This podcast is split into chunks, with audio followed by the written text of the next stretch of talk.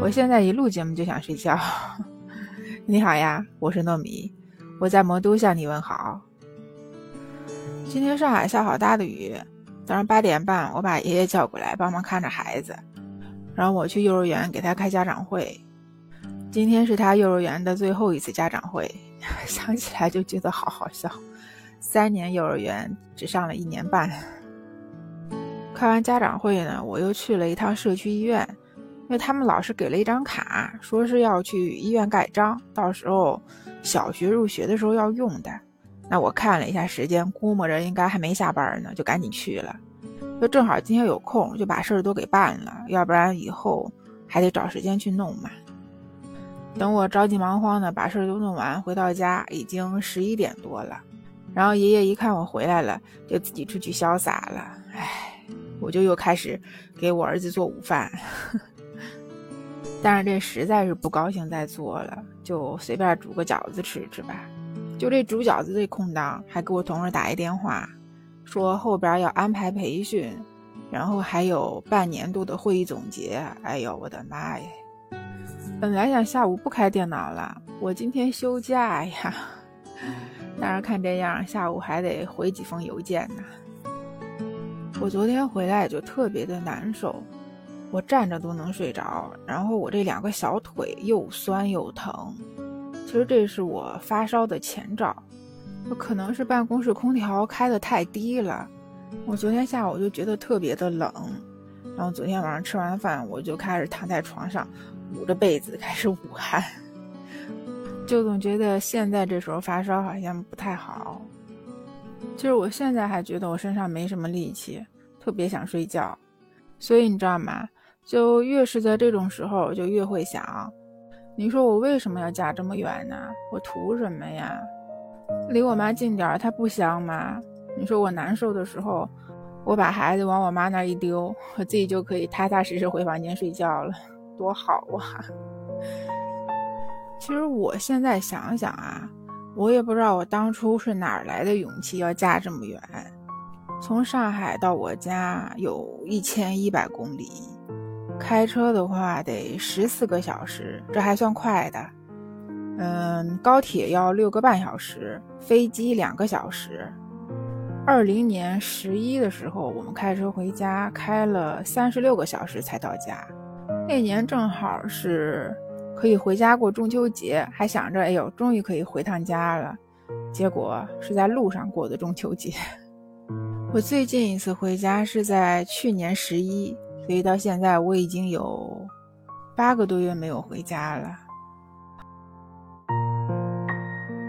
网上就有人说啊，说要现在交通这么便利，去哪不是一句话的事儿啊？那回趟娘家不是更方便？我跟你说呀，这全是骗鬼呢。这结了婚的女人回趟娘家，从来就不是那么简单的事儿，尤其是离得这么远。所以我现在就特别能理解。为什么当初我要结婚的时候，我爸妈死活不同意？我要是有女儿，将来她是不许离开上海，不许离开我的。都说远嫁的女人是场豪赌，这个怎么说呢？就我觉得女人结婚本来就是一场豪赌，只是远嫁的女人赔上的更多。其实我身边也有很多跟我一样远嫁到上海的，有过得很好的。也有的过得就一言难尽。我老公有一个哥们儿，他老婆是江西的，然后两个人结婚已经十多年了。这十几年里头，他们俩是五天一大吵，三天一小吵，天天吵，天天吵，一直到去年的时候查出来女儿是抑郁症。就他女儿长得很好看，学习也不错。嗯，好像是已经上初二还是初三了吧？去年因为这个，两个人就有一个人辞职了，在家里边天天陪着孩子。我有另外一个朋友就过得特别好，她婆婆给她带孩子，早上起来婆婆已经做好早饭了，她拿着东西就可以走。晚上回家呢，想带孩子就带一会儿，不想带就跟老公两个人出去看个电影，晚上出去吃个夜宵什么的。所以我经常跟她说：“哎呦，你这日子过得可真是滋润呐！你婆婆对你可真好啊。”但是这话又说回来了，就我身边也有很多离婚的呀，很多不是远嫁的也离婚的呀。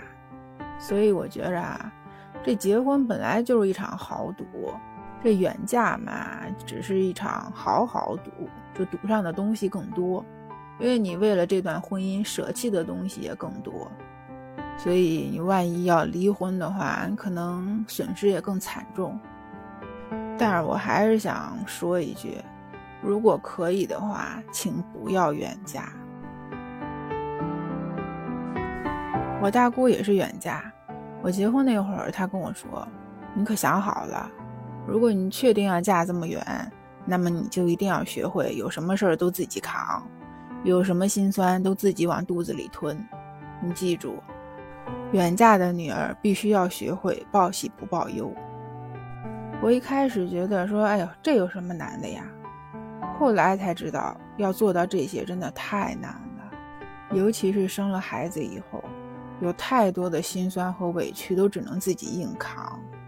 其实我今天不是想要诉苦什么的，我是想说，婚姻本来就是需要经营的，不管你是不是远嫁，都是这样。只是远嫁的人可能要更用心一些。我刚跟我老公结婚那会儿，我记得有一天晚上我们俩吵架，那时候九点多，我也记不清当时是因为什么吵架，反正吵得可凶了。吵到后来给我气的，我就摔门出去了。然后到了楼下，我就在想，这我上哪儿去啊？我这到上海也没几年，也不认识什么人，没什么朋友，这大半夜的，我上哪儿去啊？然后我就去小区的小花园里边的那个长椅上坐着，一边想，算了，要不回去吧，大不了回去再吵一架。然后这个时候就听见后边有人说话了，说你这大半夜的在这喂蚊子呢。我扭头一看，我老公，我就不搭理他。然后他就凑过来说：“你这宁愿喂蚊子，你都不肯回家呀？”气死我了。后来第二次吵架的时候。吵到最后，他说：“哎，你怎么还不出去？”？我说：“我为什么要出去？”他：“你不是喜欢吵完架就摔门出去吗？”我说：“我就不出去，这是我家，要出去你出去。”这后来说到这儿哈，我们俩就都笑了，这架呢就没再吵下去。后来他就跟我说：“你就该像今天这样，以后咱们俩要是再吵架了，你就该指着我的鼻子说：‘你给我滚出去，这是我家。’所以这是我总结出来的第一个经验，就是我跟他是平等的。”我为了他嫁这么远，放弃了我那么多东西，他就应该对我更好，他就应该让着我。吵完架就应该他出去，而不是我出去。我跟我老公是有约法三章的，就因为南方人跟北方人他们在为人处事和思维方式上边是有很大的不同的，所以我们俩就约好，就是他们家的亲戚怎么相处，相处到哪个程度，他说了算。我们家亲戚我说了算，他妈妈他们家的事儿，包括他爸爸他们家的事儿，我都不怎么掺和。他的主要任务就是挣钱，然后处理他们家那些什么七大姑八大姨之间的关系。我的主要任务就是照顾好我们一家三口的吃喝拉撒就可以啦。另外一个就是我觉得女人一定要独立，不管是在思想上还是在经济上，不管是不是远嫁，都要做到这一点。因为只有在思想上独立，那你在遇到任何事儿的时候，你才会不慌。因为任何一段关系都是不牢靠的，在任何时候，能依靠的只有自己。在经济上独立，才是自己最大的底气。当我想结束这一段关系的时候，我能挣钱，我会开车，我能养得起孩子，那这段关系我就可以很果断的结束，我不需要有任何的顾虑，对不对？其实以前我一直不觉得上海这边是我家，我一直觉得这是人家家里头。一直到我生完孩子之后，我才觉得哦，原来现在这里才是我的家。原来现在在法律上，我老公才是我最亲近的人，在任何时候，我们俩的名字都是绑在一块儿的。看看我们家里现在这个样子，我再想想我刚来的时候这个家里的样子。这个时候才猛然发现啊，其实已经在不知不觉中倾注了很多东西。原来这些年啊，真的是为了这个家付出了很多。所以我觉着，女人一定要学会爱惜自己，尤其是远嫁的女人，更要爱自己更多一点儿。我这里说的多爱自己一点儿，不是说去自私的去索要一些东西，不是这样的哈。我说的爱自己多一点，是对自己更好一点，就是你累了就去休息，困了就去睡觉，想吃什么就去吃，生病了就去看，不要硬扛。就如果说你有委屈，你有难过，那么你就跟老公说，去跟闺蜜说，就是让自己少背负一点儿。想办法让自己过得更开心、更轻松一点儿。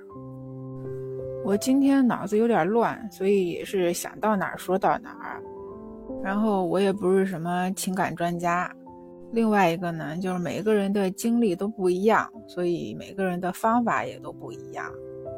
其实我就是想说出来，如果说你已经结婚了，那么你可以跟我。